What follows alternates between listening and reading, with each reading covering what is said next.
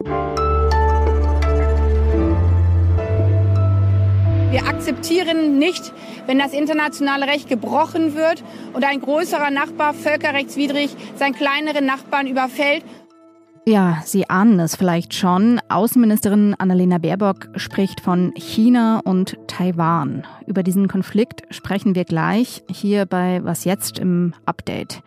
Nancy Pelosi, die Sprecherin des US-Repräsentantenhauses, ist nämlich mittlerweile in Taipeh eingetroffen. Außerdem geht es um den Krieg in der Ukraine und um den Tod von Al-Qaida-Chef Ayman al-Zawahiri. Heute ist Dienstag, der 2. August. Ich bin Munja Malborg und der Redaktionsschluss für diese Folge ist 16.45 Uhr. Taiwan hat 23 Millionen Einwohner, ziemlich viel Halbleiterindustrie und einen völkerrechtlich komplizierten Status. China beansprucht den Inselstaat für sich. Die Taiwanesen sehen sich aber in der Mehrzahl als unabhängig an. Heute ist Nancy Pelosi dort eingetroffen, die Chefin des US-Repräsentantenhauses und damit die Nummer drei der USA. Seit 25 Jahren war kein so ranghoher US-Politiker dort zu Besuch. Die chinesische Regierung hat die USA schon gewarnt und den Besuch gefährlich genannt. Und nicht nur sprachlich ist aufgerüstet worden, sondern es gab auch militärische Manöver. China hat Kampfflugzeuge an der Grenze fliegen lassen. Taiwan hat als Reaktion sein Militär in erhöhte Bereitschaft versetzt. Darüber spreche ich jetzt mit Steffen Richter aus dem Politikressort von Zeit Online. Hallo Steffen. Hallo Monja. Kannst du noch mal kurz erklären, wie ist dieser Status von Taiwan genau? Taiwan ist eine Art ähm, völkerrechtliches Niemandsland. Peking verlangt, dass diplomatische Beziehungen mit China solche mit Taiwan automatisch ausschließen.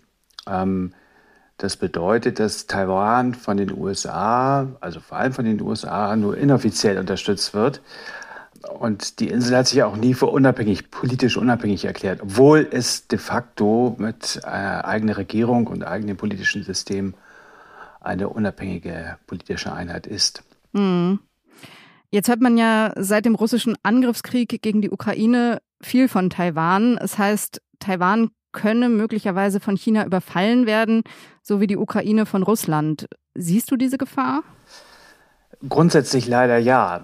Ähm, Chinas KP-Herrscher haben seit im Grunde seit Existenz der Volksrepublik, aber verstärkt in den letzten Jahren, ähm, sich da einen Nationalpathos geschaffen, nachdem Taiwan zurück zum Festland müsse oder überhaupt zum Festland gehören müsse. Ähm, es hat nie zur Volksrepublik China gehört.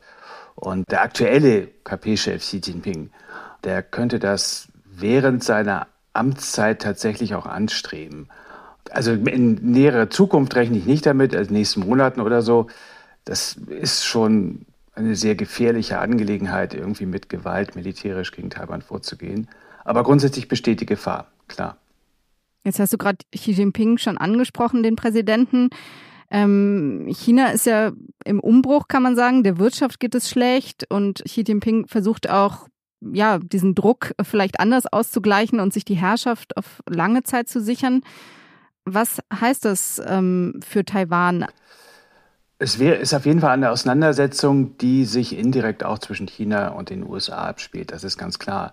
Ähm, China möchte die USA mindestens sozusagen als Hegemonen aus dem Westpazifik vertreiben. Die sehen die Region eigentlich als ihren persönlichen Hinterhof. So und ähm, Taiwan gehört da auch dazu. Das ist ganz klar. Also ähm, da gibt es verschiedene Faktoren, die die ohnehin nicht mehr besonders guten Beziehungen zwischen China, den USA und den USA ähm, weiter verschlechtern werden. Und ähm, die Taiwan-Frage gehört auf jeden Fall dazu.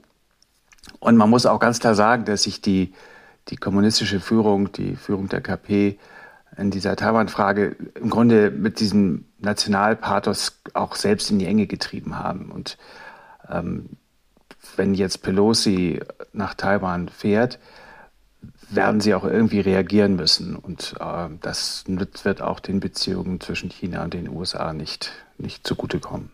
Die Chinesen werden wahrscheinlich schon auf den Besuch Pelosis mit vermehrten Manövern in und um Taiwan äh, reagieren und sie werden versuchen, wirtschaftliche Repressionen gegen Taiwan durchzusetzen oder es politisch weiter zu isolieren. Und das wird in den nächsten Tagen und Wochen wohl auch geschehen. Ähm, ein Zusammenstoß mit den USA, damit rechne ich nicht. Also die Chinesen werden da schon sehr vorsichtig sein. Und du wirst das Thema ja weiter für uns beobachten. Danke dir, Steffen. Gern. On Saturday, at my direction, the United States successfully concluded an airstrike in Kabul, Afghanistan, that killed the emir of Al Qaeda, Ayman al Zawahiri. US-Präsident Joe Biden war das zum Tod des Al-Qaida-Chefs Ayman al-Zawahiri. Al-Zawahiri wurde am frühen Sonntagmorgen auf dem Balkon eines Hauses in Kabul getötet. Und zwar durch zwei von einer Drohne abgefeuerte Raketen.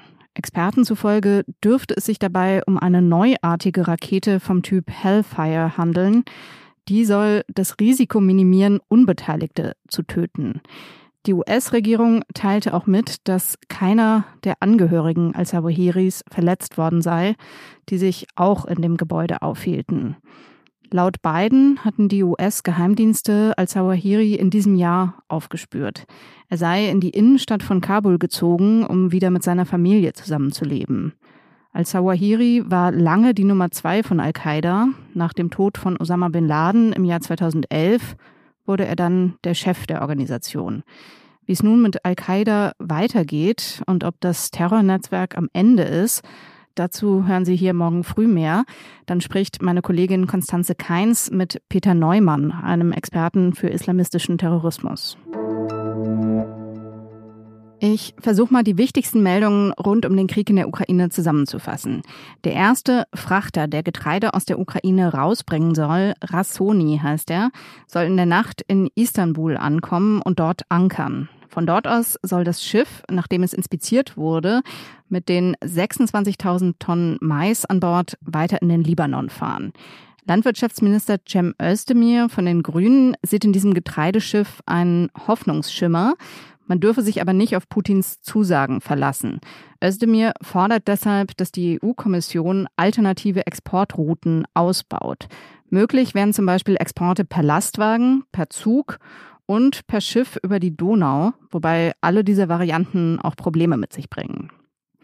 Das oberste Gericht Russlands hat das ukrainische Assow-Regiment als Terrorgruppe eingestuft.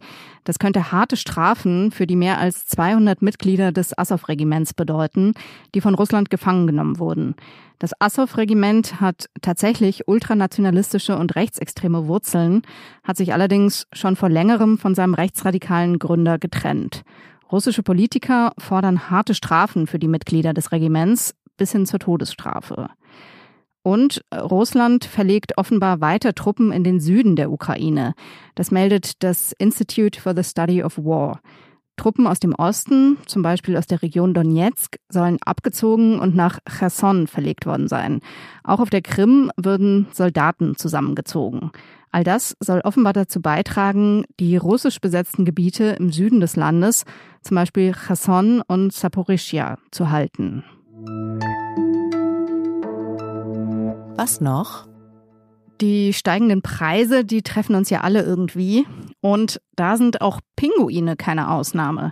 In einem japanischen Zoo wollen oder müssen die Betreiber Geld sparen und füttern die Pinguine und Robben deshalb seit Mai mit billigerem Fisch. Aber wie man in einem ziemlich putzigen Video sehen kann, viele Pinguine wollen den nicht und machen gar nicht erst den Schnabel auf, wenn ihnen der Fisch hingehalten wird. Andere kauen so ein bisschen drauf rum und spucken den Fisch dann wieder aus. Aber gute Nachricht, hungern müssen die Feinschmecker nicht. Die Tiere, die wählerisch sind, die bekommen einfach weiterhin den teureren Fisch.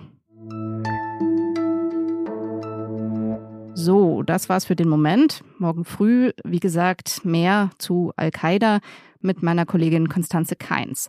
Mails können Sie uns bis dahin schreiben an wasjetzt.zeit.de. Ich bin Monja Malberg. Tschüss und einen schönen Abend.